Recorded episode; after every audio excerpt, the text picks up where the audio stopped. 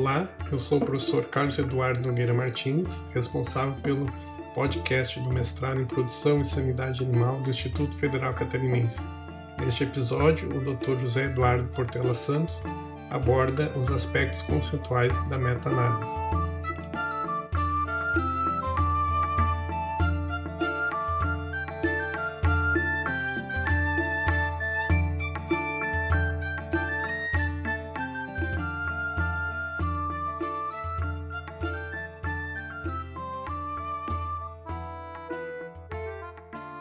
Dia a todos. É, meu nome é José Eduardo é, Portela Santos. Eu sou brasileiro, né, obviamente, mas trabalho nos Estados Unidos desde 94. É, e atualmente eu sou membro do Departamento de Ciências Animais da Universidade da Flórida e o meu trabalho é basicamente com vacas leiteiras. Uh, a maior ênfase é pesquisa.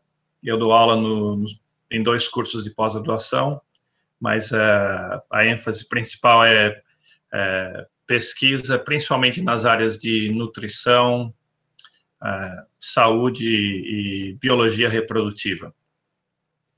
Uh, meu histórico, rapidamente, eu sou originário do interior de São Paulo, eu me formei em medicina veterinária em Botucatu, trabalhei um ano no Brasil, daí eu me mudei para os Estados Unidos para fazer pós-graduação na Universidade do Arizona. Eu fiz mestrado e doutorado lá. Depois eu fui para a Universidade da Califórnia fazer um programa de residência clínica. Uh, fiquei nesse programa dois anos e meio. Eventualmente acabei trabalhando na Faculdade de Veterinária uh, em Davis por dez anos antes de me mudar para a Flórida. Bem, e, o meu interesse é, é, principal é em áreas relacionadas a, a, como eu havia dito, saúde, reprodução, e eu tento utilizar um pouco de pesquisa básica, mas também de aspectos quantitativos e analíticos, inclusive o tópico da, acho que da discussão de hoje, que é, é revisões sistemáticas e aspectos meta-analíticos para avaliação de dados já publicados. Bem, isso é um pouquinho da, da minha história. É, é, Ivan, algum comentário? Estamos, estamos na escuta, tá? tá. Obrigado. E aí, só para também uh, fazer uma, uma colocação, professora. Nós temos aqui, estamos no momento com 47 pessoas, tá? E bem distribuídos aqui do Brasil, tá? Então, nós temos desde o, o pessoal da, da URGS, tá aí o professor, a professora Inês Andretta, é uma pessoa que trabalha com revisão sistemática e meta-análise, tá? É, da URGS, e o professor Fernando Bortoloso, ah, enfim, tem o pessoal da Unesp, da Unesp é, temos o pessoal da Agroséries, pessoal de agroindústria, então está um, tá bem eclético. Tá? temos um aluno, que eu vou me permitir aqui, o Luciano Azevedo, tá? Azeredo, desculpa, o Luciano ele teve é, aí na, na Universidade da Flórida um tempo atrás, tá? e visitou o senhor aí. O Luciano por favor, um, um, um, um segundo aí para você dar um bom dia aí para o professor José.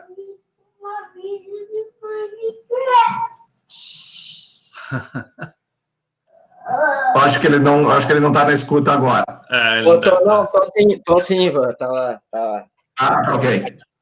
Uh, bom dia, professor. Não sei se o senhor está lembrado de mim. Uh, em 2015, Isso. eu tive que fazer uma visita com o senhor para de repente até tentar um, um, mestrado aí com o senhor, depois acabou não evoluindo, né? Mas não sei se o senhor se lembra, a gente até passou uma manhã aí na universidade, depois visitou a igreja. Isso, e, eu me lembro. É um prazer, é um prazer uh, o, o, Ivan bem sabe aí o quanto, quanto eu admiro o senhor como, como pesquisador e como profissional, né? Então é um prazer aí estar tá, tá assistindo uma aula do senhor. Bem, Obrigado, é... Luciano. Inclusive, é, O, o, Luciano hoje, professor José, ele está, faz, ele está no curso de pós-graduação, né? E vai trabalhar com meta-análise, inclusive, com a revisão de meta-análise. Então, professor, eu passo para o senhor, aí se o senhor quiser fazer a projeção. Tá né? certo. Bem, ó, antes de qualquer coisa, o senhor está no céu, né? Não me faça sentir mais velho do que eu já sou. Bem, eu quero só é, é, falar uma coisinha rápida. Obviamente, o meu treinamento é em biologia, eu não sou estatístico. Eu tenho colegas estatísticos, eu gosto da parte quantitativa, mas, obviamente, eu tenho limitações em conhecimento, principalmente é, nas origens de, algumas, de alguns aspectos é, metodológicos, tá? Ah, ou seja, vai haver limitação naquilo que eu sei. Eu vou compartilhar a, a minha tela aqui. Vamos ver se eu.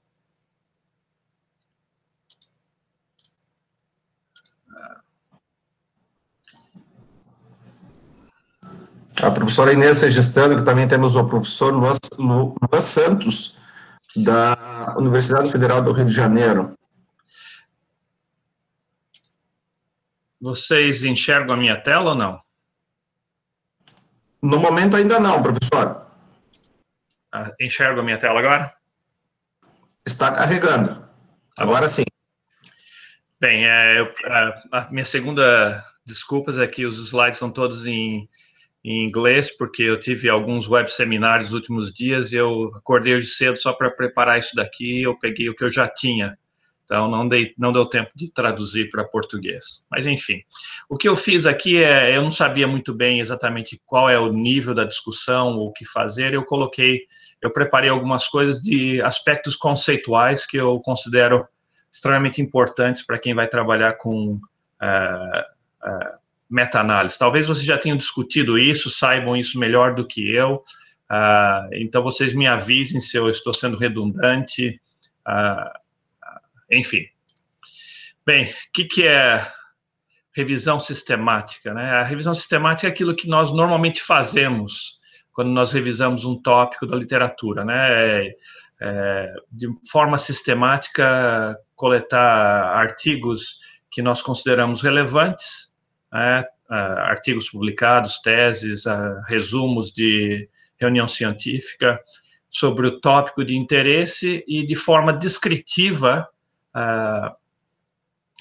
escrever uma revisão de literatura sem aspectos quantitativos, né? ou seja, é mais um resumo daquilo que nós conhecemos no estado atual daquele tópico de interesse. Tá? Só que nós fazemos isso de forma sistemática. seria o caso de eu receber um convite para escrever uma revisão de literatura sobre uh, um tópico de interesse e isso daí é feito rotineiramente. Né? Isso é um componente da, do processo de revisão sistemática e meta-análise, mas não inclui o aspecto quantitativo da meta-análise. Né?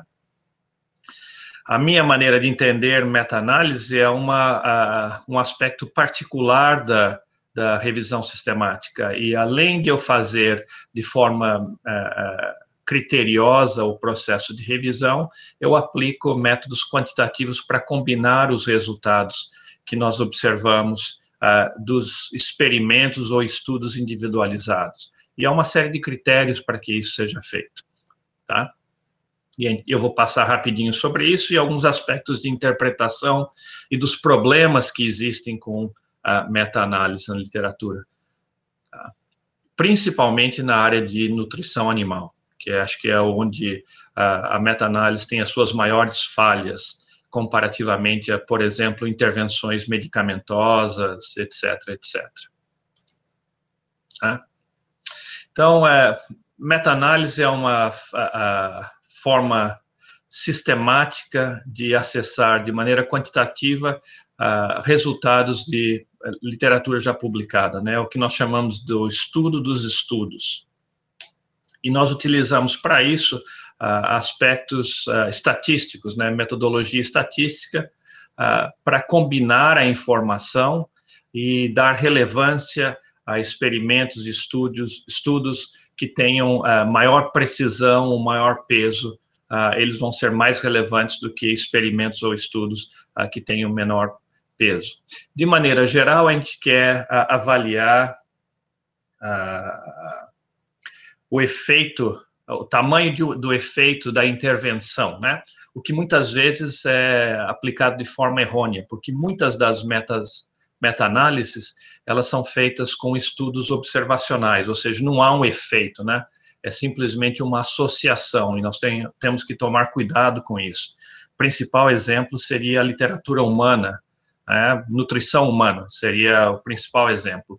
99% da literatura em nutrição humana é de estudos observacionais, ou seja, não se estabelece causa e efeito. Quando se faz uma meta-análise sobre isso, nós estamos estabelecendo associações e não causa e efeito, porque a origem dos dados não vem de experimentação.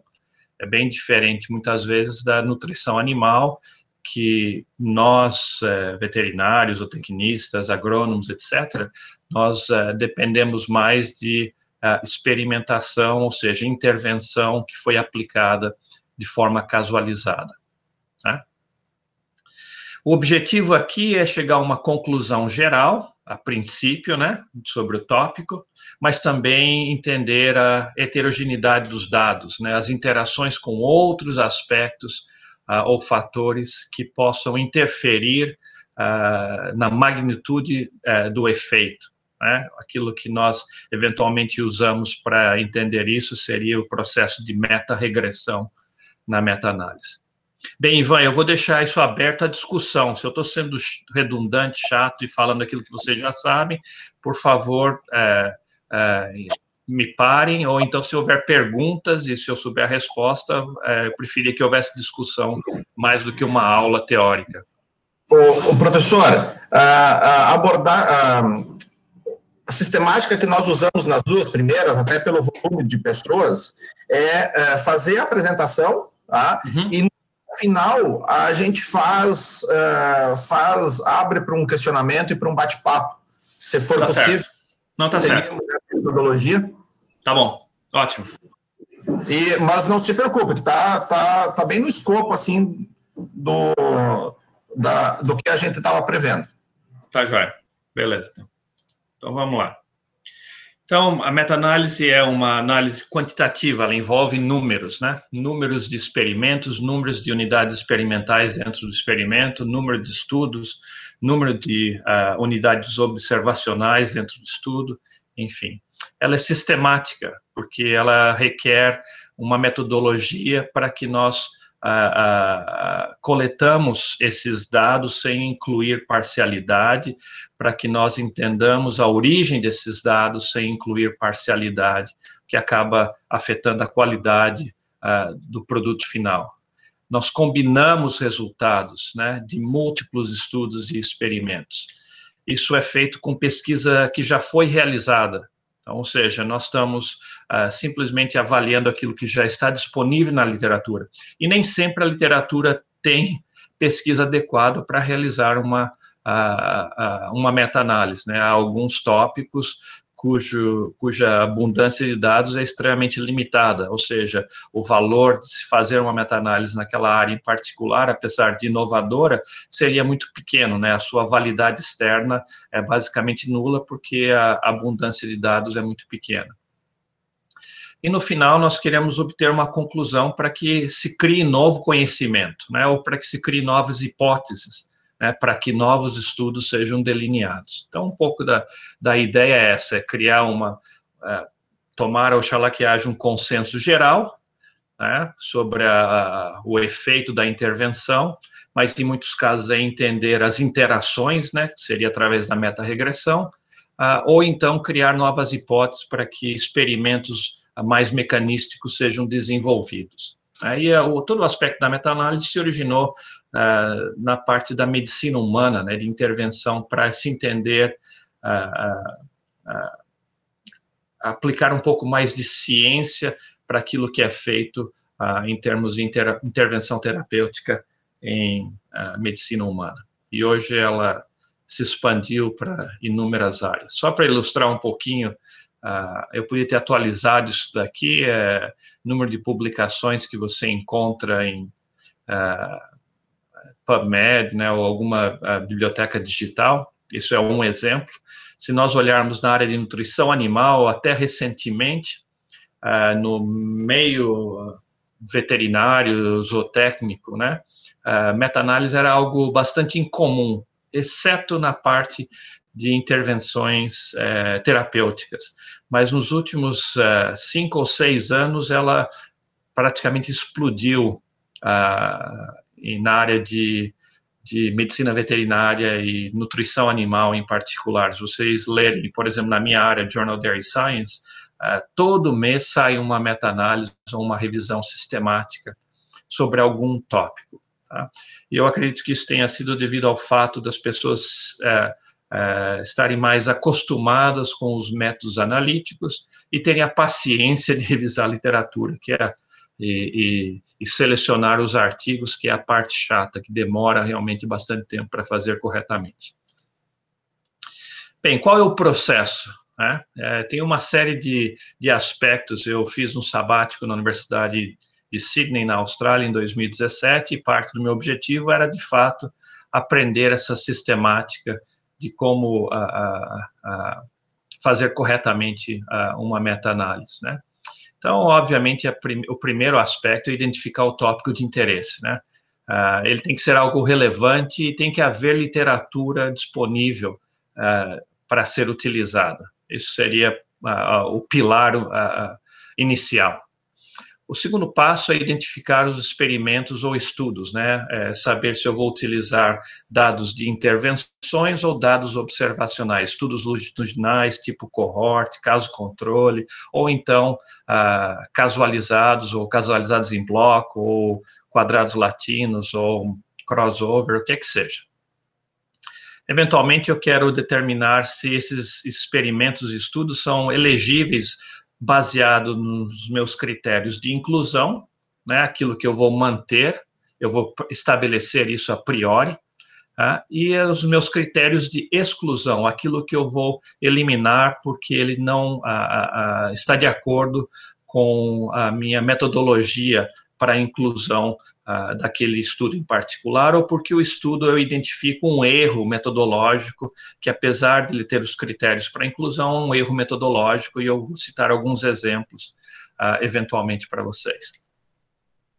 Depois vem a parte tediosa, né, que tem inúmeros riscos, que é extrair de maneira correta os dados né, e não cometer erro. Esse processo aqui, uh, existe metodologia para isso. Uh, normalmente nós usamos outras pessoas para revisar os dados. Por exemplo, eu extraio e daí um aluno revisa, daí o próximo aluno revisa uh, para identificar erros e sempre se identifica erros uh, no, no, processo de coleta. eventualmente, a maneira mais correta é que a pessoa seja cega ao estudo e ela tenha acesso somente aos dados sem saber quem é o autor, esse tipo de coisa. Nem sempre isso é, é, é feito. Né? E, eventualmente, eu vou é, delinear uma estratégia uh, estatística para analisar esses dados. Isso daqui nem sempre é facinho, depende um pouco da estrutura uh, da informação que está disponível. Aí eu vou citar alguns exemplos. Bem, Primeira coisa é identificar o tópico de interesse e relevância. Né? Eu vou te dar um exemplo de uma meta-análise que nós fizemos, que era é, basicamente estudar o efeito de progesterona, de suplementação com progesterona, durante uh, um método de inseminação artificial em tempo fixo, em vacas leiteiras. Ou seja, é, fácil definição, eu estou procurando experimentos, são intervenções uh, completamente casualizados ou casualizados em bloco, onde se foi suplementado progesterona, uh, neste caso via intravaginal, para vacas leiteiras submetidas a um protocolo de inseminação artificial em tempo fixo. E a resposta de interesse, ou as respostas de interesse nesse caso, uh, elas foram prenhez por inseminação artificial, né, se a vaca se tornou gestante sim ou não, ou seja, um dado binário, né, ou binomial, uh, e perda gestacional ou seja, é facilmente definível. Uh, foi, foi relativamente simples fazer isso daqui. Uh, Para isso, eu preciso que haja números suficientes de uh, publicações disponíveis na literatura e que eu tenha acesso. Tá? uh, existem aí os problemas de parcialidade, né? De maneira geral, nós acessamos publicações que estão na língua que nós entendemos. Então, no meu caso, de maneira geral, são as publicações na língua inglesa. Se alguém publicou algo em russo, em alemão, e eu não tenho acesso a isso daí, uh, talvez eu tenha acesso à literatura, mas não consigo entender, obviamente eu acabo excluindo esse material uh, da minha revisão meta-analítica. Tá? Então, existe uma possibilidade de é, parcialidade na seleção de artigos, porque eu não entendo certas línguas e talvez haja muita literatura na língua francesa, na língua alemã, etc, etc. De, de forma, uh, seria ideal que a intervenção seja a mesma uh, nos distintos experimentos. Tá? Ou seja, a, a, intervenção que está sendo aplicada, neste caso aqui, suplementação com progesterona, é que ela seja exatamente a mesma no experimento 1 até o experimento 25, ou seja, o mesmo produto foi utilizado, ele foi usado no mesmo momento, esse produto foi usado no mesmo tipo de animal, uh, e as mesmas respostas foram avaliadas. É, essa seria a situação ideal para eu fazer uma meta-análise. Nem sempre isso ocorre.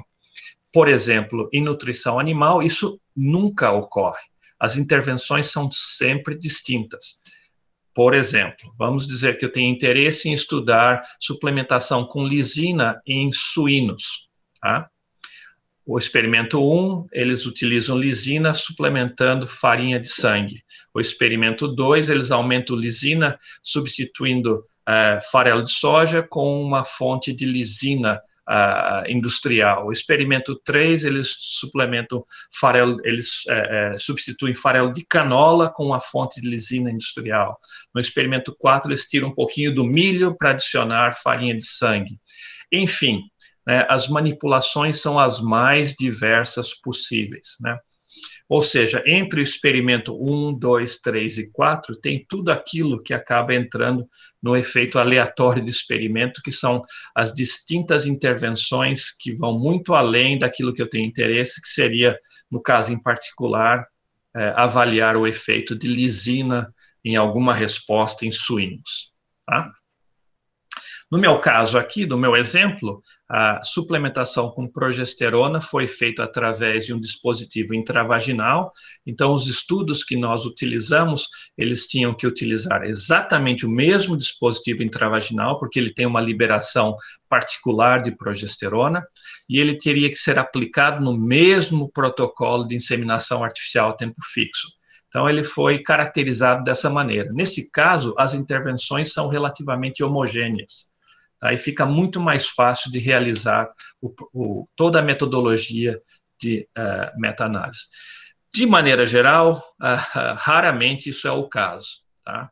Uh, poucas vezes isso acaba acontecendo. Bem, o segundo passo é definir os critérios para inclusão e exclusão dos experimentos, para que você não crie nenhuma parcialidade uh, em que tipo de experimento e estudo você acaba incluindo uh, na, sua, na sua análise estatística. Né? por exemplo, critérios de inclusão eles podem ser experimentos completamente casualizados, né? ou então completamente casualizados em bloco. Eu estou interessado somente em intervenções de experimentos, não quero estudos observacionais, e essa, esses experimentos têm que ser completamente casualizados ou casualizados a, a, a, em bloco. Eu não vou querer utilizar experimentos tipo quadrados latinos, uh, split plot, coisas assim que uh, talvez por alguma razão eles acabem interferindo na, na parte biológica da minha interpretação dos dados. A intervenção tem que ser aplicada numa uh, janela particular de tempo, num período particular de tempo. Por exemplo, eu estou interessado em entender o, o que acontece com uma intervenção na dieta durante o período pré-parto somente. Imagine que eu queira estudar ah, mudanças na concentração proteica da dieta, mas somente no período pré-parto em vacas leiteiras. Tá? Então, esse é o meu critério. Eu vou utilizar experimentos completamente casualizados ou casualizados em bloco. Não há possibilidade de utilizar, por exemplo, uh, experimentos como quadrados latinos ou coisas assim, porque a vaca está passando pelo, por vários tratamentos e eu, eu, estou interessado num período específico, ou seja, não há tempo suficiente para que isso seja realizado. É, a minha espécie de interesse, nesse caso em particular, seria vacas, né, o bovinos, mas nesse caso o grupo em específico seria a vaca a leiteira pré-parto nas últimas três semanas de gestação. E como parte do, do meu, dos meus critérios, os experimentos têm que oferecer algumas uh, informações, né? Se essas informações não estiverem disponíveis, eu vou automaticamente descartá-los. Por exemplo, eu estou interessado na duração da intervenção. Eu quero saber o número de lactações dessa vaca, né? A idade do animal, se ela é uma vaca de primeira cria, ou segunda cria, ou terceira cria, porque tem implicações biológicas para isso. Eu quero saber de certas covariáveis para eu fazer meta-regressão. Tá? Por exemplo, peso corpóreo uh, do indivíduo, a condição corporal. Lembrem-se que muitas vezes nós não temos a informação individualizada da unidade experimental, nós só temos as médias e as medidas de variância uh, uh, daquele, daquele tratamento. Tá? Mas desde que as médias e as medidas de variância sejam únicas para cada média, não há uma correlação direta com o efeito aleatório do experimento. Tá? Ah, quando as intervenções são comuns entre os tratamentos, não há variação entre os tratamentos dentro de um mesmo experimento, daí se tornaria redundante eu querer fazer uma meta-regressão ou uma análise com covariáveis se eu já tenho o efeito aleatório de experimento no meu modelo estatístico. Porque eles estão confundidos nesse caso. Bem, eu vou ter uma série de critérios de exclusão, né? Por exemplo, estudos observacionais. Eu posso, na minha coleta de dados, coletar é, é, é, estudos que sejam não completamente casualizados. Então, eu vou automaticamente, automaticamente excluí-los. quadrados latinos, eu vou automaticamente excluí-los, por exemplo, né? Ou porque o, o experimento não não mediu uma resposta de interesse que eu quero quantificar. Né? Então, por exemplo, eu estou estudando progesterona, ah, o fulano publicou os dados, ele tem o dado de prenhez, mas ele não quantificou a concentração de progesterona durante a intervenção. Isso é um dos aspectos que eu tenho interesse. E se ele não está presente, eu posso optar por excluir esse, esse experimento, porque eu quero utilizar aquilo para tentar é, entender o porquê que, que, que o tratamento aumentou ou diminuiu o prenhez. Tá? Ah, se eu tiver interesse em nutrição animal, imaginem que o experimento reporta a composição da dieta, mas não ah, ah, realizou análises químicas dos ingredientes. Então, eu não consigo estabelecer qual é a concentração de amido, proteína, fibra em detergente neutro, o que é que seja, né? São dados tabulados que têm pouco valor porque não foi feito específico para aqueles experimentos, né? São dados de, de uma biblioteca virtual. Então, eu posso excluir aquilo. Ah, uma coisa que não é incomum é, é uma identificação errônea da unidade experimental. Por exemplo, a intervenção foi aplicada a grupos de animais, tá? Mas o indivíduo foi usado como unidade experimental. Imagina que eu vou fazer um estudo, uma meta-análise, e eu quero entender, sei lá, uso de biotina uh, em dieta de frangos em crescimento. E a intervenção é feita nos galpões, né? Tem o galpão, o, o lote um que recebe biotina e o lote 2 que não recebe. Então, eu, o, o, investigador colocou cinco galpões por tratamento, mas aí ele usa os 5 mil frangos dentro do galpão como unidade experimental. Obviamente está incorreto, né?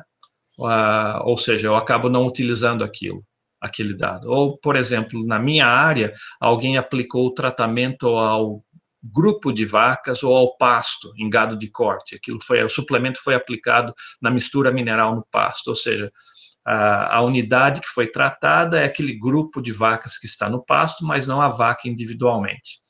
Tá? Mas por cargas d'água, a vaca foi usada como unidade experimental. Então, automaticamente, eu interpreto aquilo como sendo pseudo-replicação de dados e eu acabo excluindo aquele estudo uh, da minha análise.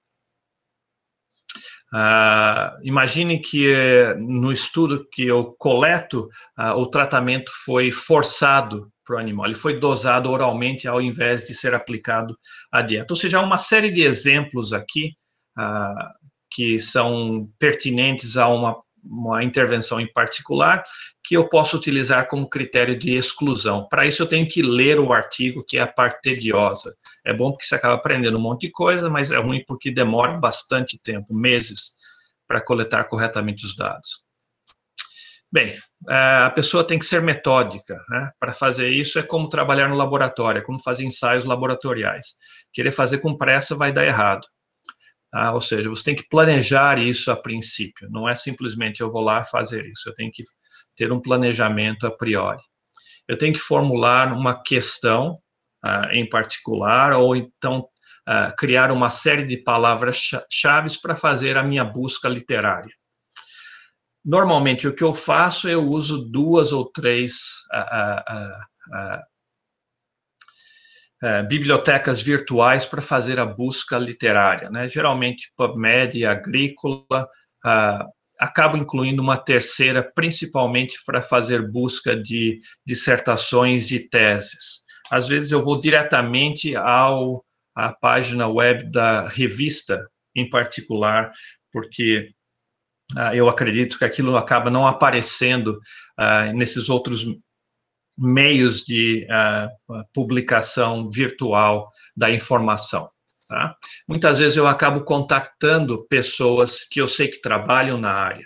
Eu mando mensagens, e-mail, o aluno vai lá e faz a busca em resumos, né? Nós fazemos buscas em resumos uh, para saber se há muitas publicações que acabam não chegando até a, a parte final, porque isso acaba gerando parcialidade na publicação. O último recurso é utilizar o Google Scholar, né? Porque isso daqui, se você colocar uma palavra-chave lá, acaba gerando 50 mil citações e é uma loucura passar por esse processo. É terrível, né? É, demora muito tempo, mas é o último recurso.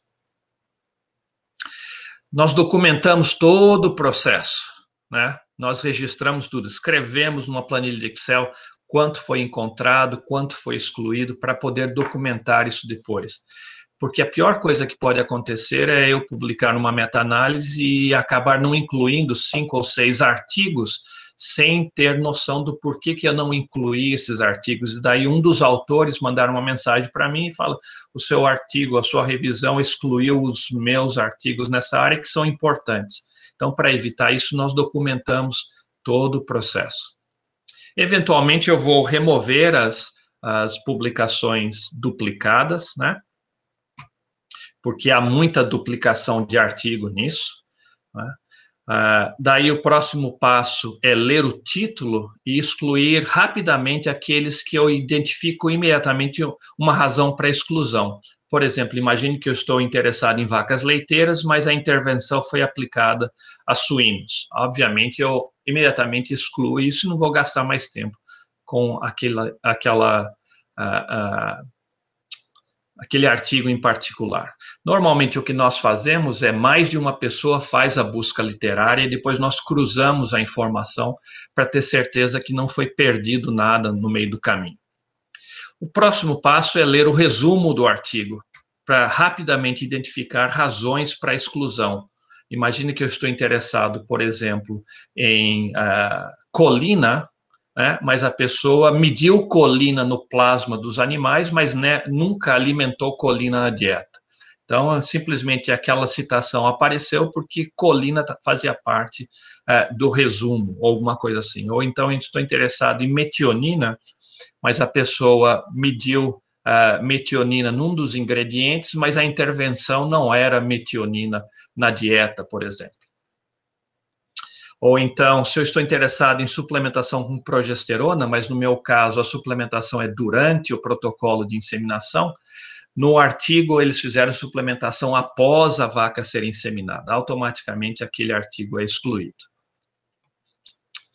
Bem, deixa eu mostrar um exemplo de uma meta-análise que nós publicamos recentemente, uh, o que acabou acontecendo, esse aspecto de documentar tudo.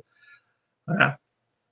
Nós utilizamos uh, a página web lá do, do de meta-análise de Cochrane uh, como guia, uh, vocês devem ter acesso a isso, e é, isso daqui é simplesmente um diagrama chamado Prisma, que é padrão em meta-análise para determinar como foi feito toda a sistemática de revisão de literatura. Então, nesse caso aqui, nós identificamos uma série de artigos na literatura, tá?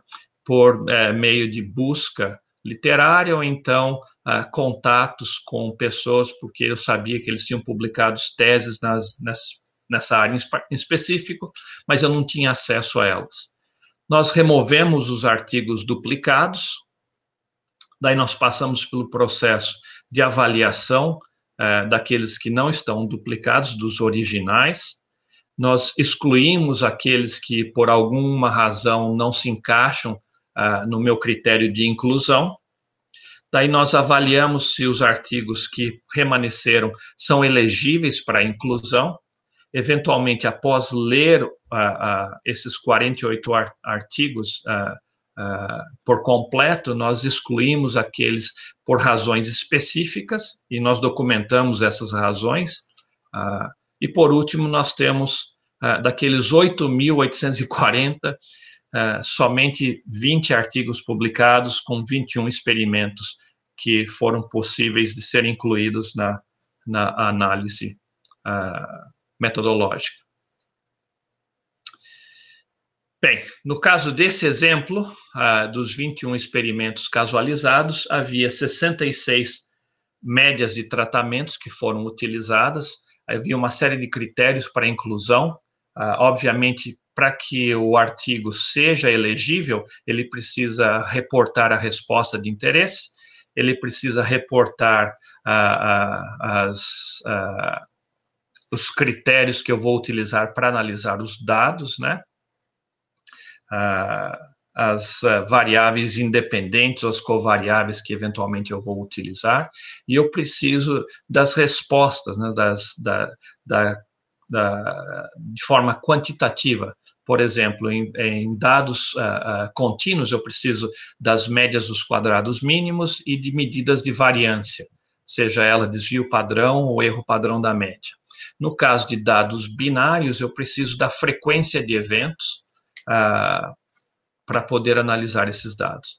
Então, nesse caso aqui, os dados coletados foram os preditores, foram o experimento, né, que entrou como efeito aleatório, e vocês vão ver que, de maneira geral, praticamente toda a meta-análise que eu participei, eu fiz, sempre foi com modelos mistos, né, ou com efeitos, incluindo efeitos aleatórios, existe uma série de vantagens para isso. Nesse caso em particular, o experimento tinha que uh, relatar a quantidade de colina alimentada e todo experimento precisava de um grupo controle.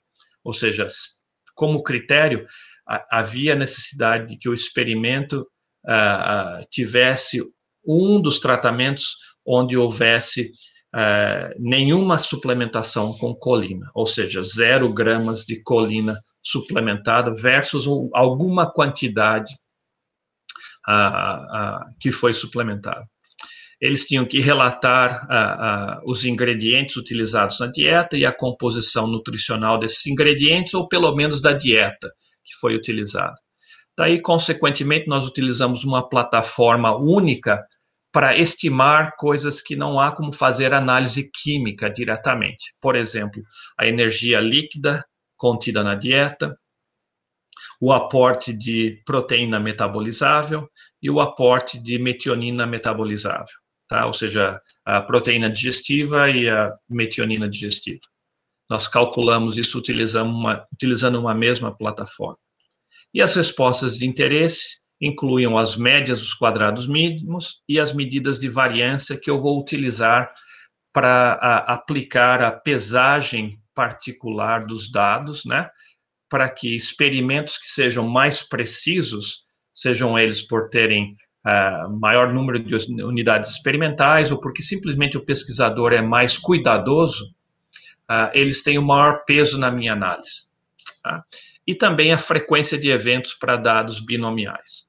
E as respostas de interesse incluíram ingestão de matéria seca, peso corporal, condição corporal, uh, o desempenho produtivo, concentração de metabólitos no sangue, uh, aspectos de composição hepática e incidência de doenças.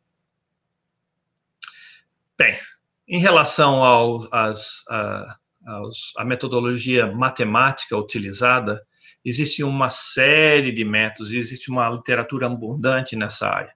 Né? Aquelas que nós utilizamos uh, foram duas. Tá? Uma é, a, é a, os métodos clássicos de meta-análise com modelos mistos e meta-regressão. Tá? Para isso, há uma série de uh, pacotes estatísticos disponíveis uh, para fazer isso, né? para não ter que fazer de forma manual, aplicar equações. Tá? Um deles é este, este programa aqui chamado Stata, há, há outros disponíveis, ou se você não quiser gastar nenhum dinheiro, é só utilizar o programa R da literatura e ele vem com os pacotes para meta-análise. No caso de, de, deste, desta metodologia, uh, os dados foram, uh, a pesagem uh, ou a, a forma de dar peso a cada uma daquelas comparações foi feita através do desvio padrão e do número de unidades experimentais, né? Ou seja, quanto menor for o desvio padrão e maior o número de unidades experimentais utilizadas uh, num tratamento em particular, maior vai ser a precisão daquele dado e ele vai ter mais peso na minha análise estatística. O segundo método que normalmente nós utilizamos são por modelos mistos, tá? Utilizando o pacote estatístico uh, do SAS. E uh, uh, os procedimentos que nós utilizamos são aqueles chamados de eh, mix, né, para dados contínuos, ou uh, mix, né, para modelos mistos generalizados, né, para, variáveis que sejam ou binárias ou ordinárias, ordinais, né, por exemplo, eh, categorias, dados categóricos. Tá? E nesse caso aqui, o peso da análise é feito pelo uh, valor inverso da média dos quadrados mínimos uh, elevado ao quadrado. Tá? Ou seja, quanto menor for a média dos. Uh, desculpa, o erro padrão da média. Desculpa. O erro padrão da média. Quanto menor for o erro padrão da média, maior vai ser o peso daquela comparação na análise uh, total. Tá? Ou seja, mais uma vez, experimentos mais precisos vão ter mais peso do que experimentos menos precisos. Obviamente, isso acaba criando um certo risco na análise, porque eu posso pôr todo o peso da minha análise num experimento em particular, numa comparação em particular. Para isso, eventualmente, a gente acaba realizando análise de sensitividade, a gente uh, põe e remove aquele experimento na análise de dados para ver se muda a interpretação dos resultados. Bem, aqui não interessa como o, o, os, o modelo estatístico que a gente usou aqui. Né, rapidamente, alguns dos problemas que nós encontramos. Nem todos os experimentos reportam todas as respostas de interesse. Por exemplo, Alguns experimentos relatam dados de produção e incidência de algumas doenças. Imagina que uh, no meu experimento publicado eu relatei retenção de placenta, metrite, mastite, deslocamento de abomaso. Mas daí no experimento do fulano, ele relata dados de produção, mas apenas metrite e mastite. Ou seja, quando eu faço análise de deslocamento de abomaso, o número de experimentos que contribui com a análise é diferente daquele que contribuiu com a análise de mastite, que pode ser diferente daquele que contribuiu com a, com a análise de dados de produção. Então, às vezes, fica difícil você relacionar uma resposta com outra, porque a base de dados ela é diferente nesse caso. Tá?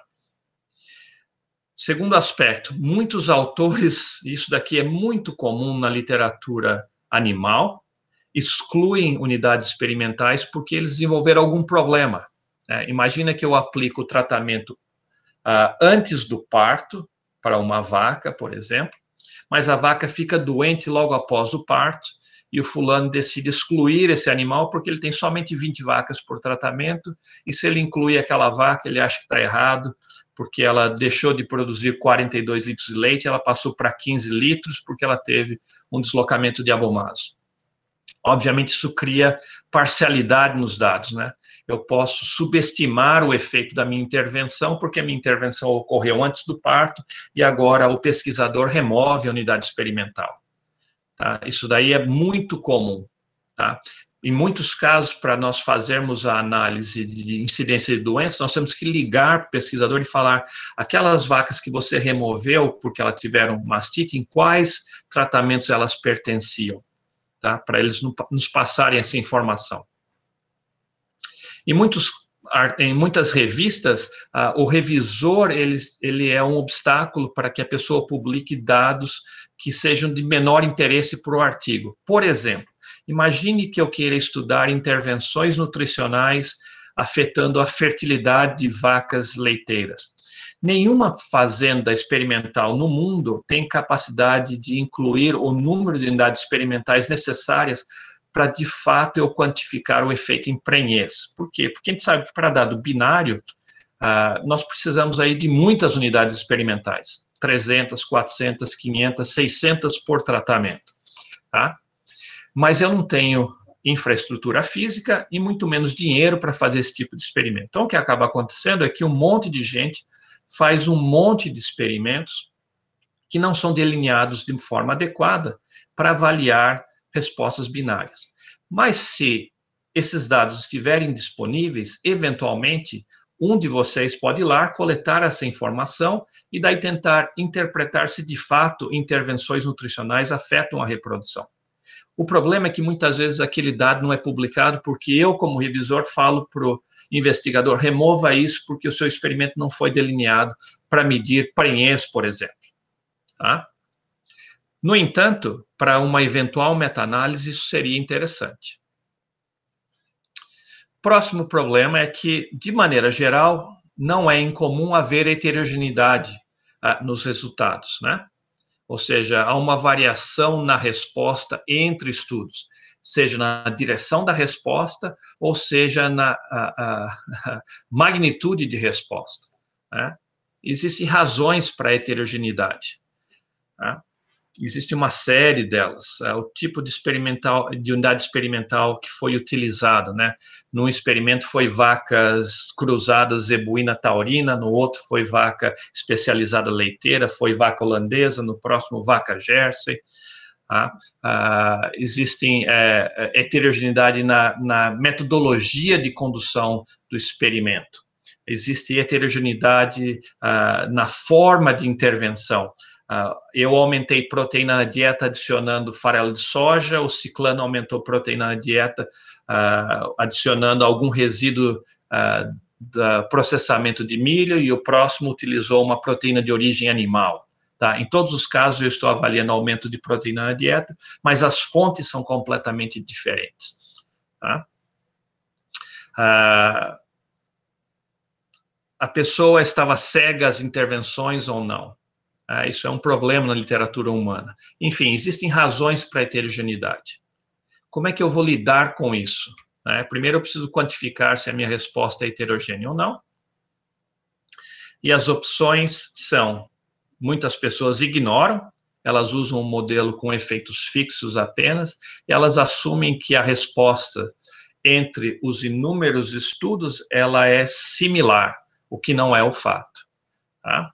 E é por isso que eu acabo utilizando modelos mistos. Né? E, eventualmente, eu acabo explorando a heterogeneidade através de análise com covariáveis, ou que nós chamamos de meta-regressão é um pouco mais complicado, dá mais trabalho, precisa de uma certa interpretação, enfim, mas é provavelmente a maneira mais lógica. Obviamente, o ideal é que não haja heterogeneidade e que daí seria muito mais fácil e mais uh, simples a interpretação.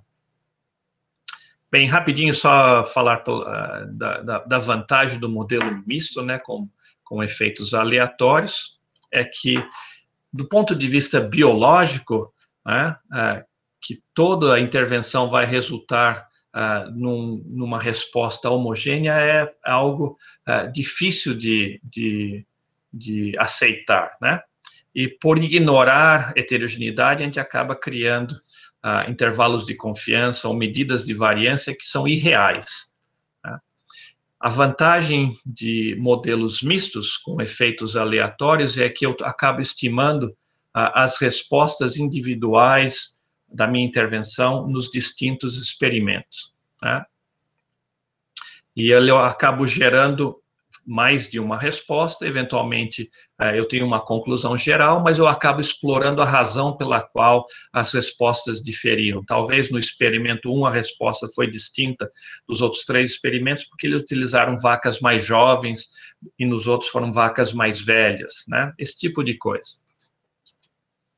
Bem, os outros problemas é, da mecânica, a parcialidade na extração dos dados. Né? Do ponto de vista ideal, é que nós não tenhamos conhecimento é, quem são os autores, que universidade que vem, para que eu não tenha uma noção pré-estabelecida que seja contra ah, os achados de um certo grupo, tá? Então, no processo de extração dos dados, eu tenho que ser o mais imparcial possível.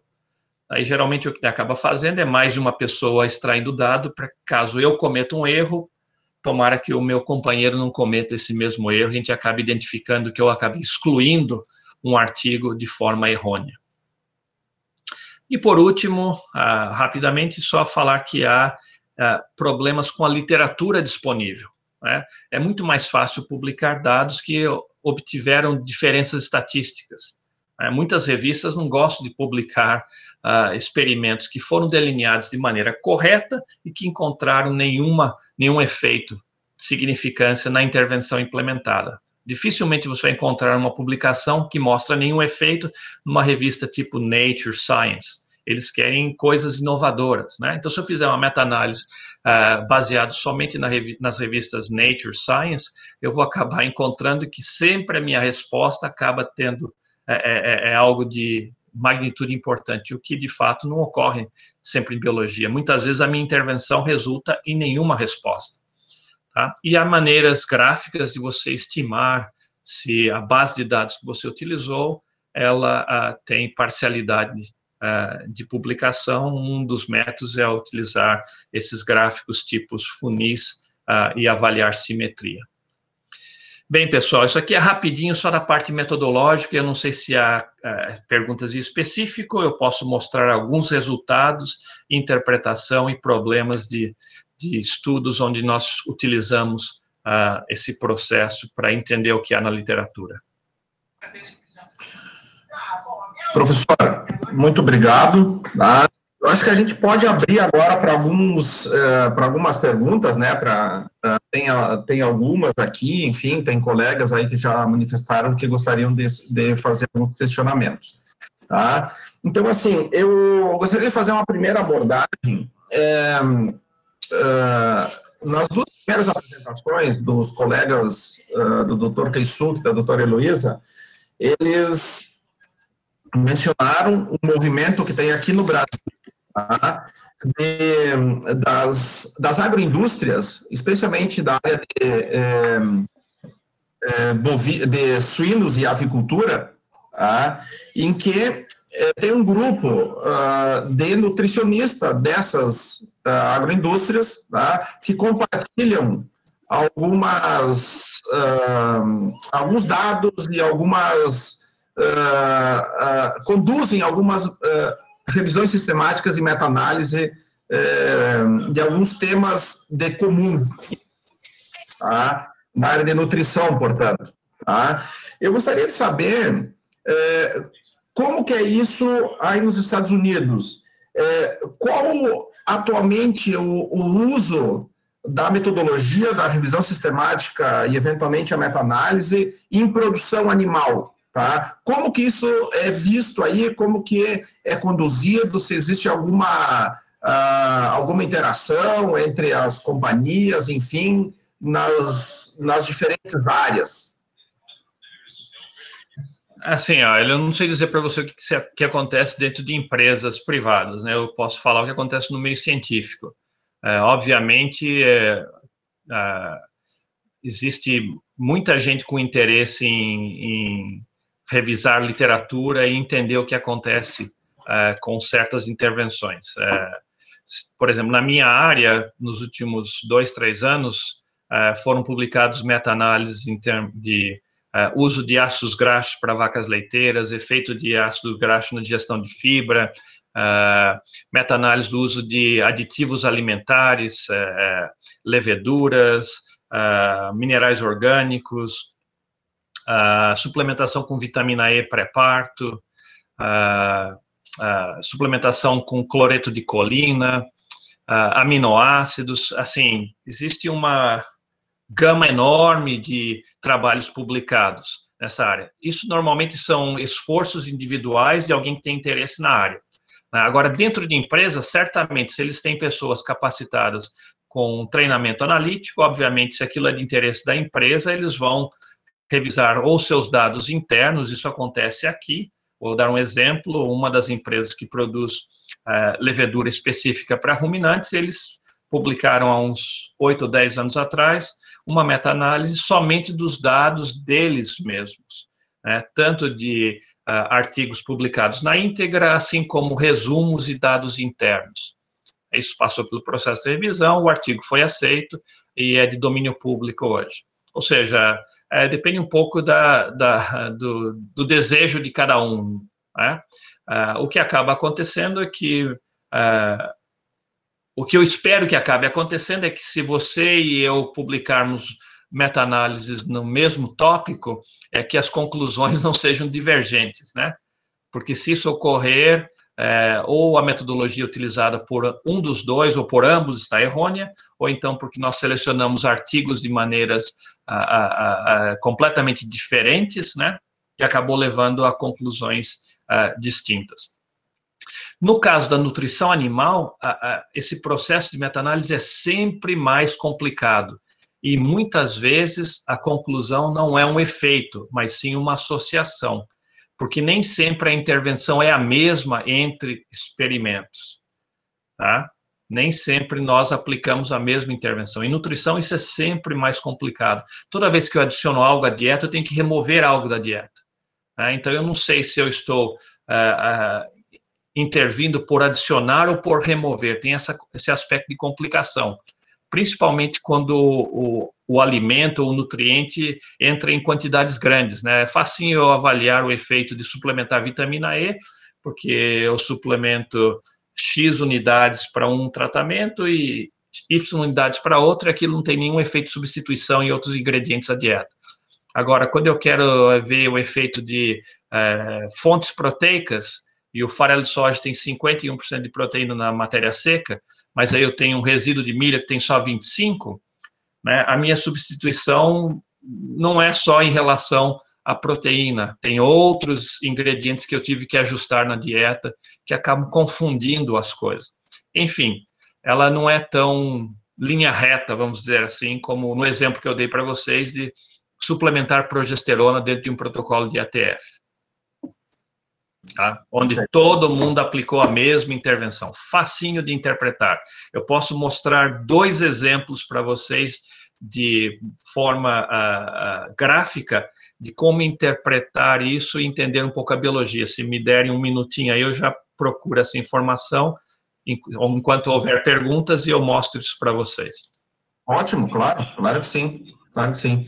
É, eu acho que o professor Joail tem um questionamento, só por favor, se apresenta, faz favor, e aí pode... É, bom dia, José, tudo jóia? Eu sou o professor Joail, eu, sou, eu faço parte da, de um dos professores da disciplina, uhum. eu sou um entusiasta né, da tipo de estudo, é, achei bastante interessante agora a colocação que tu fez da nutrição, né, então é uma coisa que eu sempre falo, eu também trabalho com nutrição animal, então é, de sempre nos artigos tu ter, além da composição química da dieta, ter a composição dos ingredientes que a compõem, então sempre quando isso está no artigo, para gente que pensa depois em fazer esse tipo de estudo é muito importante, Mas a dúvida que eu fiquei é em relação, na verdade não é uma dúvida, mas é, é uma dúvida também, mas é em relação à questão da, dos avaliadores, né? Então normalmente a gente utiliza ali três avaliadores e eu já eu vi que alguns estudos eles fazem alguns testes de concordância entre esses avaliadores para ter certeza se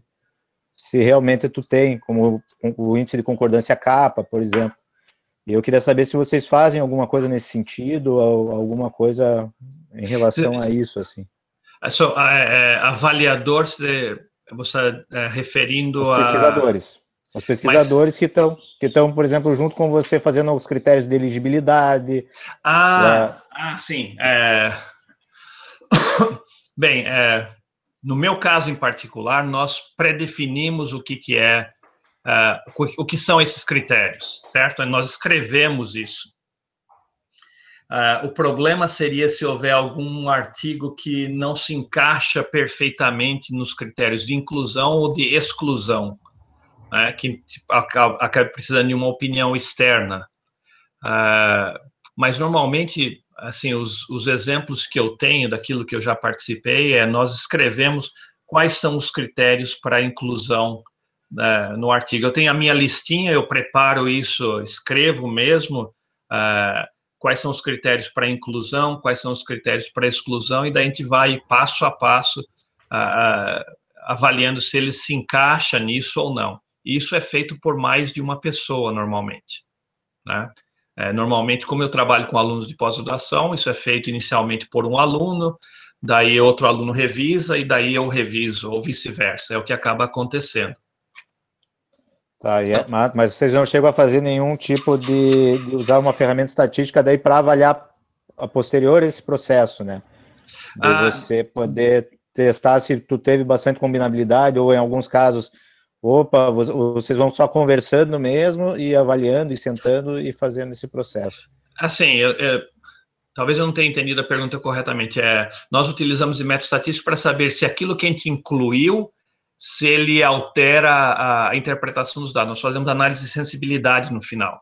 Então, nós refazemos todas as análises estatísticas para três ou quatro das respostas mais importantes e nós, em cada vez da análise, nós removemos um dos, um dos artigos ou uma das comparações. Isso é feito. Imagine que eu tenha 20 artigos e dentro de cada artigo eu tenha de uma a três comparações sendo feitas. Então, no final, vamos dizer que eu tenha 40 médias de tratamento para incluir na meta-análise, tá? No final de todo o processo de análise estatística, quando os modelos já foram definidos e tudo mais, o que nós fazemos são análise de sensibilidade, ou seja, eu, eu rodo outras 30 vezes a mesma análise estatística, mas em cada uma delas um experimento cai fora ou uma média de tratamentos cai fora, uma comparação cai fora. Isso é feito para entender se tem algum estudo que tem peso excessivo e, e, altera por completo a interpretação dos dados. Agora, se nós fazemos alguma metodologia estatística para saber se eu incluir os, incluir os artigos corretos ou não, isso eu nunca fiz. Tá? É porque eu já encontrei alguns trabalhos sobre utilizar esse índice de concordância capa para ver se a gente, por exemplo, selecionou os mesmos artigos nesse processo de busca. Tá? Seria mais nesse Ah, não, é, é, é. Ah, tá. Nós fazemos isso de forma visual mesmo. É, eu excluí esse, você incluiu esse, por quê? É isso nós fazemos. Exato. Tá. É, mas, mas nós não fazemos algum, não utilizamos uma metodologia estatística para isso. É, isso tá. de fato não fazemos. É que eu vejo que a maioria não, não, não faz, mas tu tem algumas ferramentas assim, obviamente que, acho que depende do estudo, depende da quantidade e número de estudos que tu inclui também, talvez seja importante ou não, né? E, é, mas obrigado, assim, tá? Opa, vai assim, falar. Muitas vezes o número de estudos é excessivo, né? É, ele é.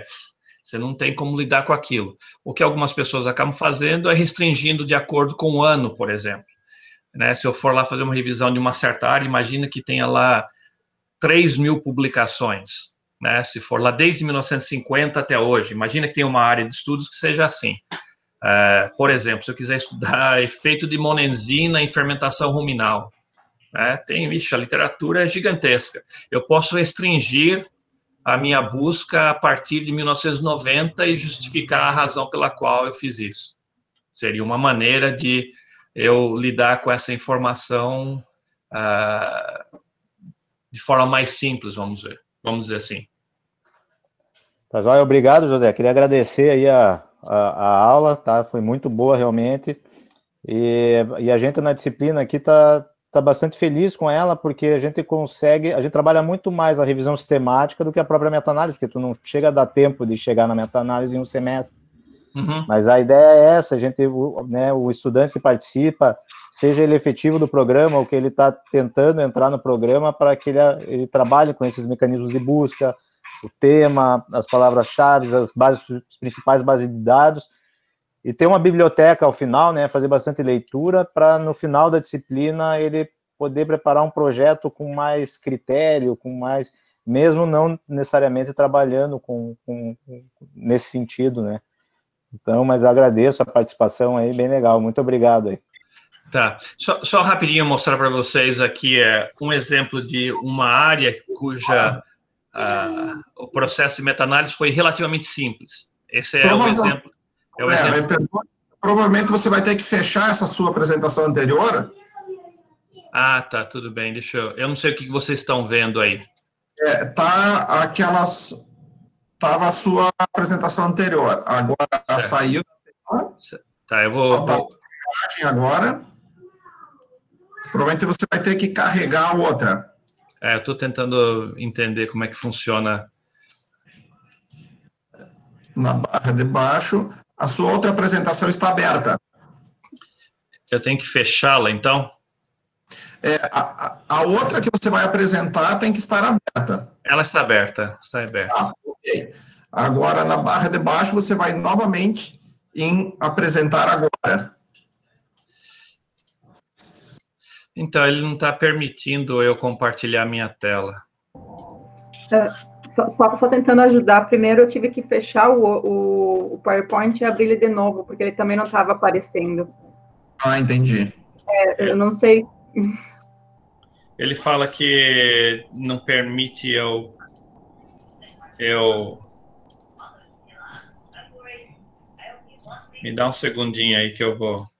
Claro, claro. Eu estou fazendo o que ela sugeriu, que é fechar todo o PowerPoint e ver se eu consigo reabrir. Às vezes, quando não dá, tu clica lá em cima da barrinha de ferramentas para conseguir liberar. Às vezes ele trava lá em cima. Na barra de ferramentas? É, onde fica piscando ali, às vezes é ali que tem que clicar para poder liberar a apresentação, tá? Depois quando tu tenta. Porque às vezes ele não permite, né? eu fechei tudo e estou aqui. É, é, ele, ele, fala é, é, apresentar a tela, presente agora, né? Daí ele pergunta a sua tela por completo ou uma janela? É, pode ser, pode ser uma janela. Aí quando você clicar em uma janela, provavelmente ele vai é, mostrar para você selecionar qual tela que você quer apresentar. Então, mas ele fala que eu não consigo compartilhar, eu tenho que é, dar permissão. E eu, eu, não sei onde que é essa permissão. Tá usando Mac? Tá não, usando não, Mac? não, não, não, não, não. Uh, é Windows. É, é, uh, full screen. Que é aqui, é, no, é, nesse, é nesse, nesse coisinho que fala assim, apresente agora, não é isso? Isso, apresente agora tem a opção de uma janela, né? Isso, daí ele fala aqui, you must grant permission in order to screen share, você tem que dar permissão para compartilhar a tela. E eu não sei onde é que é essa permissão. Vamos ver. Talvez algum de vocês, ou, ou vocês tem isso, porque no, no, no início não houve problema algum, né? Vocês viram a minha tela. Exato. Foi sem, foi, não foi necessário. Então, eu tive um, um dia que eu estava tentando dar uma aula também, começou a dar esse problema, daí eu cliquei lá em cima na barrinha de ferramentas, ali tinha uma opção ali, ali onde, onde tem a página mesmo, ali, HTTP e tal, tal, tal, eu clicava ali e conseguia liberar, tá? Num outro computador que eu tinha, eu tive que fazer assim uma vez. Não sei se, se aí vai, se vai acontecer assim também. Ah, mas Deixa eu ver aqui. Take a screenshot, copy link. Try it now. Hum. Eu não sei exatamente onde é que eu clico que não seja algo relacionado a, ao programa, né? Eu sou o apresentador aqui, a princípio, mas Sim. ele não me, não me permite compartilhar por qualquer que seja o motivo. É alguma coisa relacionada a, a, se eu tenho controle das coisas ou não? O que, que é? Pois é, ele, até um colega comentou aqui que poderia ser alguma permissão do, do, do, uh, do Chrome mesmo. Por exemplo, a minha tela vocês não estão vendo agora. Não. Então, que coisa. Não, eu estou usando o Firefox. Firefox. Uhum. É. Settings. Estou vendo aqui todas as opções. Report a problem.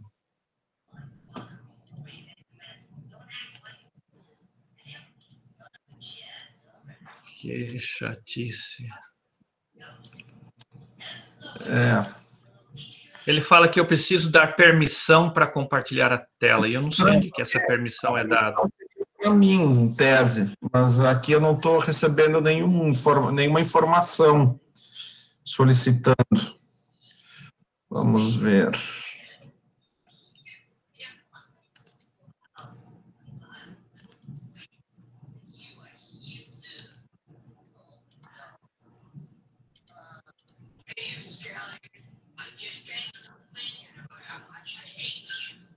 Reunião. É, não... Você consegue, você consegue compartilhar a sua tela?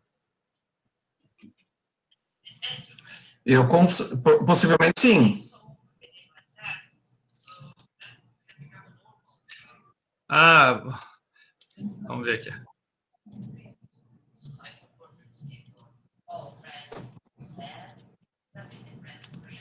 Aqui, ó, vamos. Ah lá, é, eu achei onde ele falou para mim que tinha que desbloquear. Ah, ótimo, ótimo, é. perfeito. Enfim, só rapidinho para mostrar. Isso aqui é um gráfico tipo floresta, é padrão em meta-análise, né? É uma maneira gráfica de mostrar os resultados.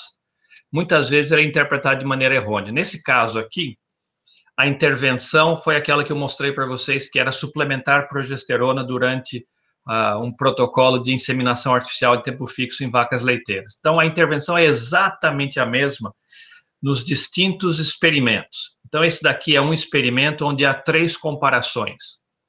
Esse é um próximo experimento que tem uma comparação e assim por diante, tá?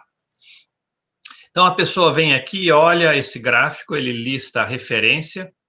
Eu tenho a linha central, nesse caso aqui é a, razão de, de, de risco, né, o risco relativo que está sendo quantificado, que seria a probabilidade do evento acontecer é, na intervenção em relação à probabilidade dele acontecer no grupo controle, no tratamento controle. A linha central indica que o risco relativo é exatamente o mesmo uh, naquela comparação. Tá? Eu tenho a estimativa, né, que é o ponto escurinho que está ali, que seria a, a, o risco relativo observado nessa comparação. Eu tenho o quadradinho cinza, que representa o peso daquela comparação na amostra. E eu tenho o intervalo de confiança 95% aqui. Tá? Então, a interpretação desse, dessa figura aqui seria de que, uh, dentre os 1, 2, 3, 4, 5, 6, 7, 8, sei lá quantos experimentos estão aqui, eu tenho, nesse experimento 1, três comparações, mais um, eu tenho X comparações. Algumas delas mostram que a intervenção aumentou o risco de prenhez, em outras, menos, né? Mostra que houve uma redução. Se o meu intervalo de confiança não atingir a barra central, isso significa que eu tenho uma significância daquela comparação a nível de 5%, né, o valor de probabilidade de 5%. Então, nesse caso, essa comparação não é estatisticamente diferente, essa daqui não é, já essa daqui é, e mostra o peso daquela comparação na análise que está relatado aqui. Então, eu tenho aqui o risco relativo, o intervalo de confiança, que seria esse intervalo por completo. Dá para perceber rapidamente que uh, experimentos menos precisos, né, uh, o quadradinho cinza menor, eles têm um intervalo de confiança muito mais largo, ou seja, eu tenho menos precisão na estimativa do meu efeito, né? Ele pode estar em qualquer lugar aqui. Em experimentos mais precisos, por exemplo, aqui, né, o intervalo de confiança é muito menor, aquela estimativa é mais precisa, e eu tenho a resposta geral. Então, quando eu olho esse tipo de figura aqui, é facilmente interpretável biologicamente, porque eu sei que em todas as comparações a mesma intervenção foi implementada. Ou seja, aqui nesse Elzarcuni, eu estou comparando controle versus progesterona de um dado dispositivo que libera a mesma quantidade por dia. E assim por diante. Então, eu sei exatamente que o efeito aqui é suplementar progesterona no final do dia aumenta o risco de prenhez em 10%. Está aqui o efeito geral, né? e ele aumentou o risco relativo de prenhez em 10%. Por exemplo, no meu controle foi 40%, no meu grupo tratado foi 44%. 10% de aumento, 4 pontos percentuais. Agora, deixa eu mostrar um exemplo que é menos. Uh, uh, uh, menos é, não é tão rapidamente interpretável devido ao tipo de intervenção que é esse daqui, vamos ver se eu tenho aqui, produção de leite. É, aí voltamos para aquele sistema, né? Tem que fechar, Isso. sair. Eu, eu vou compartilhar a outra.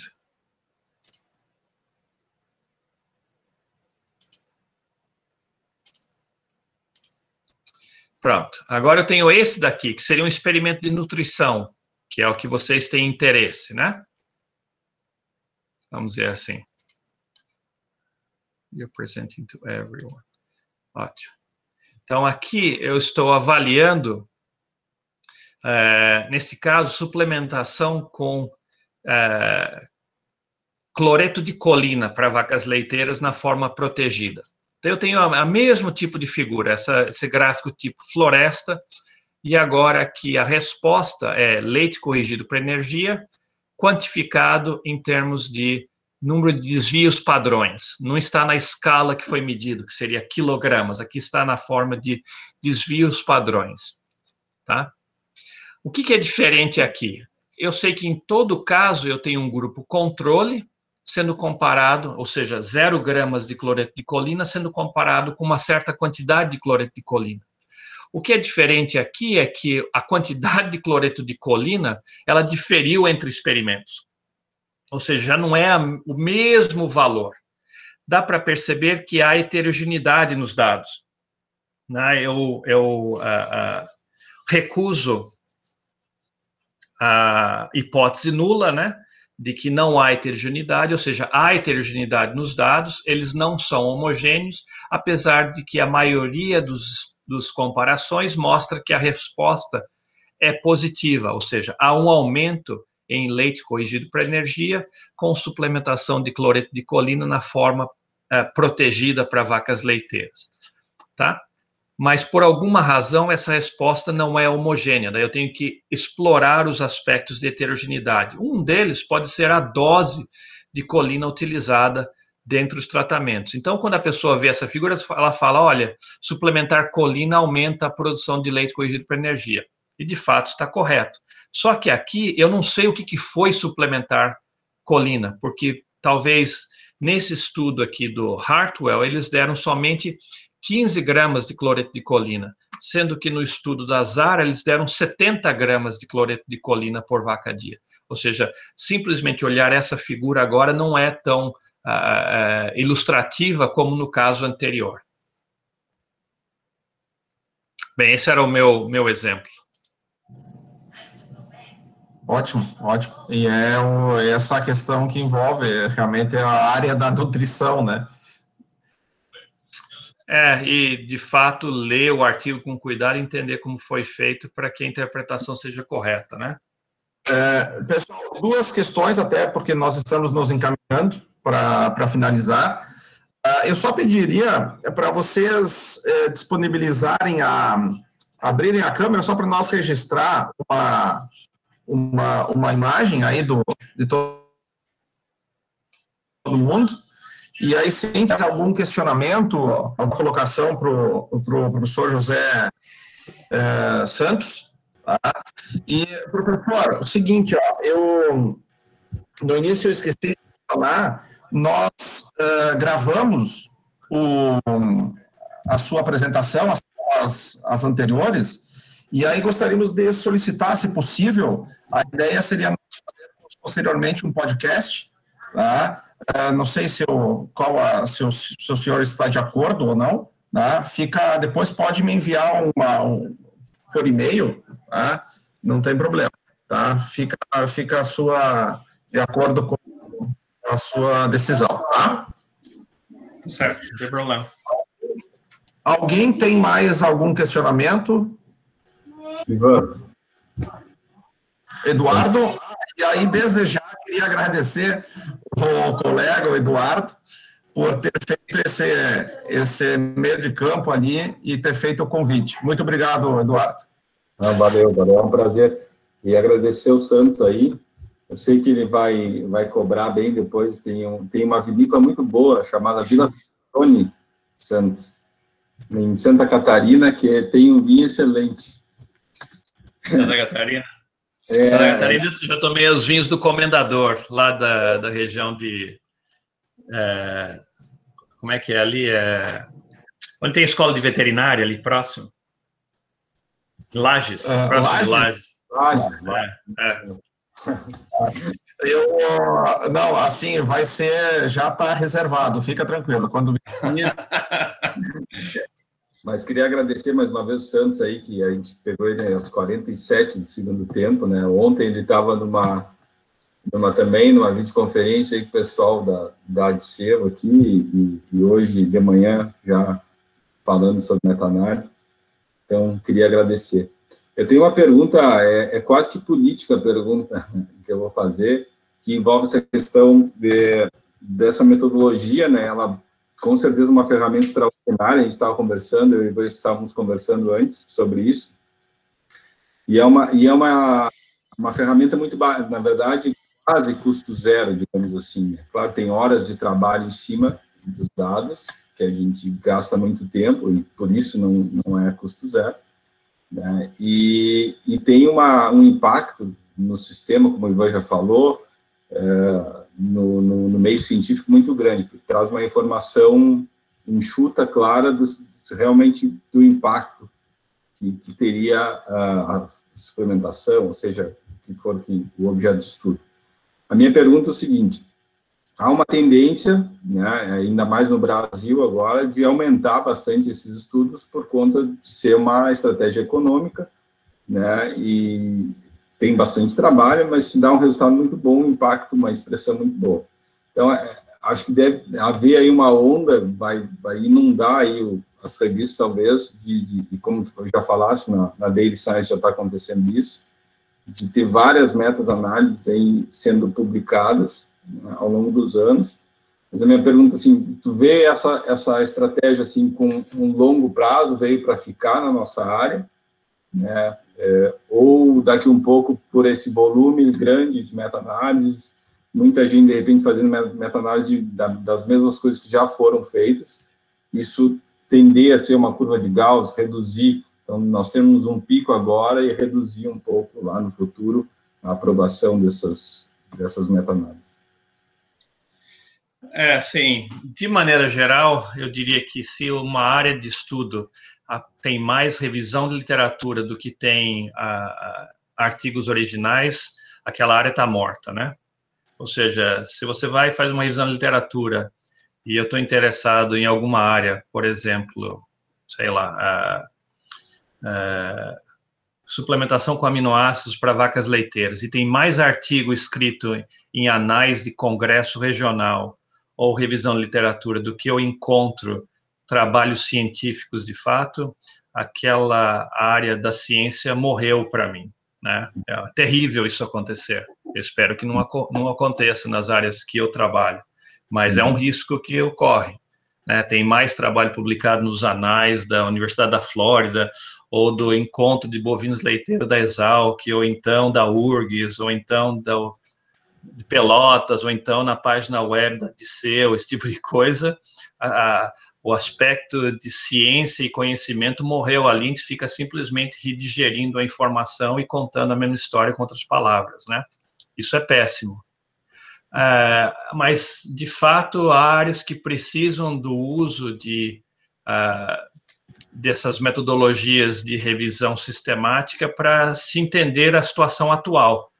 E, a partir daí, para que novos, é, é, novos estudos sejam delineados, né? É, isso eu acho que é importante, é eu identificar o conhecimento existente, as falhas, o que falta, e daí criar novos experimentos, né? criar novas hipóteses.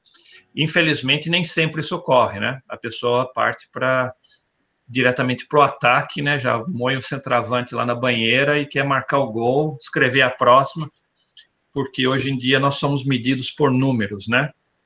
É, quanto mais melhor é, é, é, a métrica, né? Fator de impacto, esse tipo de coisa e nem sempre é o valor da informação por si só.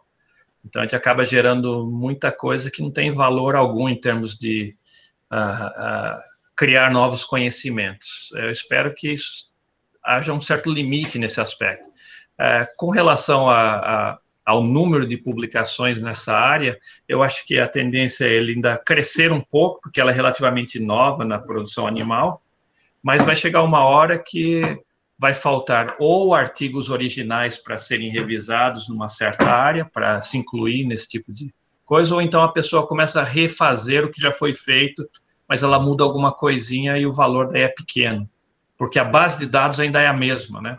Se não gerar uma nova base de dados, eu simplesmente mudar a minha metodologia de busca ou de análise estatística, vai gerar pouca informação nova.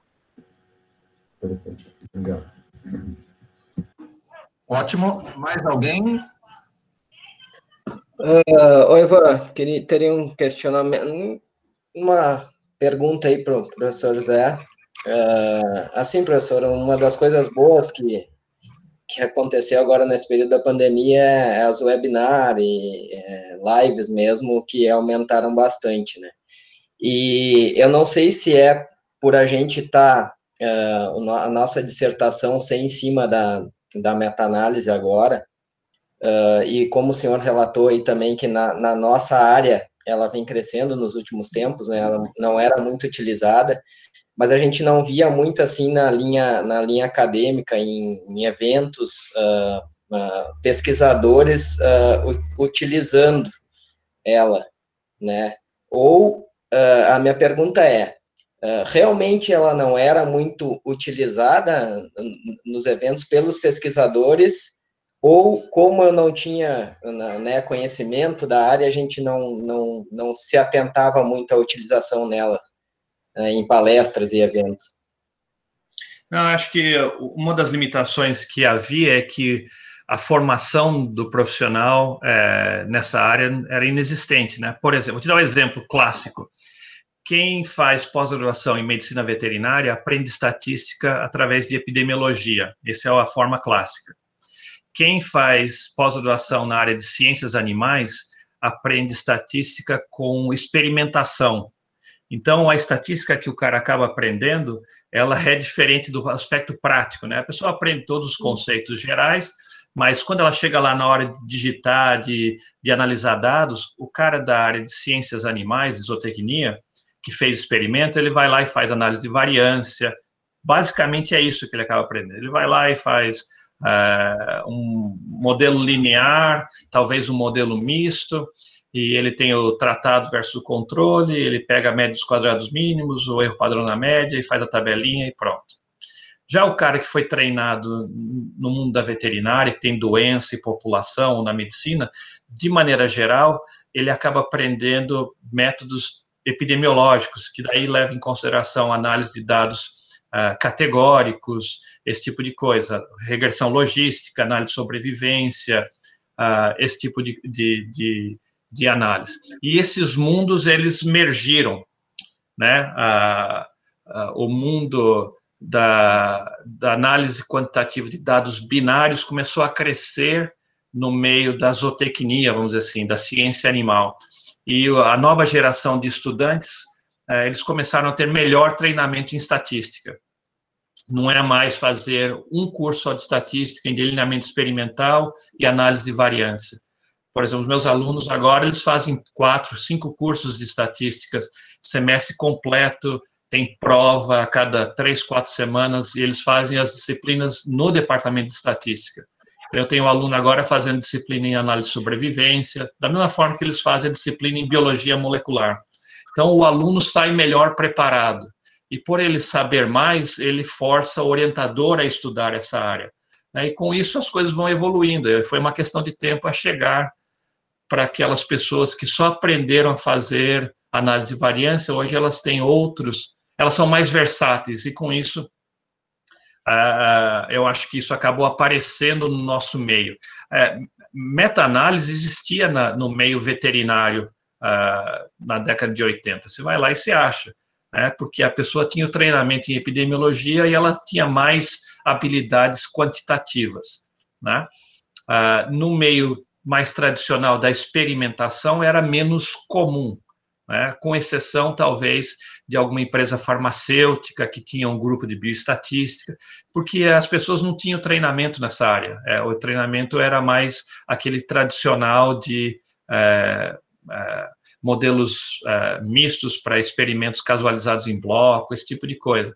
Não era para compilar dados. E eu acho que isso acabou uh, havendo uma evolução pelo tipo de educação que os alunos recebem hoje em dia. Ela é mais interdisciplinar, não é só aula na, na, no curso que ele faz. Aqui os nossos alunos eles fazem aula na escola de medicina, no departamento de estatística, na biologia, na genética, depende do interesse da pessoa. Então isso acabou criando uh, mais ferramentas, vamos dizer assim. Sim, sim, obrigado, professor. É, e eu notei, assim, bastante na, nas apresentações que a gente tem visto aí nas webinars e lives, né, o pessoal usando bastante, né, e aí eu fiquei me questionando, será que eu não enxergava isso? É que, é que antes, de fato, havia menos, né, e quando se faz uma apresentação, ao invés de eu ir lá e resumir cinco ou seis experimentos individualizados, é muito mais fácil eu dar uma ideia geral se eu tenho uma apresentação de 30 minutos apenas, é, para eu falar, essa é a mensagem final. Daí eu posso lá e dissecar as coisas. Daí eu vou lá naquele estudo que o Eduardo fez para eu mostrar esse aspecto. É, mas é porque antigamente, de fato, não havia tanta informação nessa área. Certo. Obrigado, professor. Essa possibilidade de outros programas é bacana, né? Eu lembro no, no, durante o doutorado eu procurei algumas na engenharia florestal também. E aí eles também trabalham bastante com multivariada e foi aonde eu comecei também a, a ter mais interesse pela, por outros tipos de análise, assim. Eu acho que é bem legal isso aí. É. Pessoal, é, pelo adiantado da hora, eu acho que é, é, foi muito bom mesmo.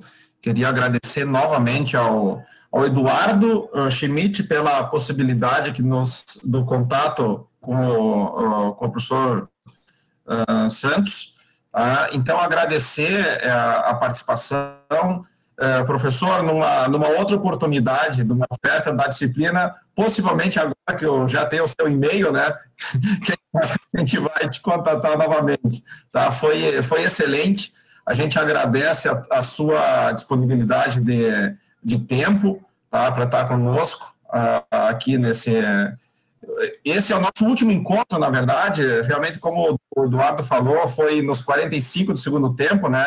É que esse final de semana a gente conclui a disciplina, tá? e, e realmente a participação de vocês, uh, também da, da Heloísa, do Keisu, que foi, engrandeceu muito, e uh, mostrou, acho, essa questão tanto do uso da questão prática de como a metodologia pode colaborar com o setor e do ponto de vista acadêmico. Então, é, essa e a interação dos dois é que eu acho que é o que a gente procura no nosso curso e, a, e o seu trabalho aí, pelo que a gente tem ouvido falar, enfim, já tive a oportunidade de assistir um, um webinar seu uh, da Reagro, né, e te, te parabenizar pelo, pelo trabalho, Tá? Então, e agradecer. Se alguém tiver mais algum comentário, é, senão a gente passa a última palavra aí para o pro professor para nós finalizarmos.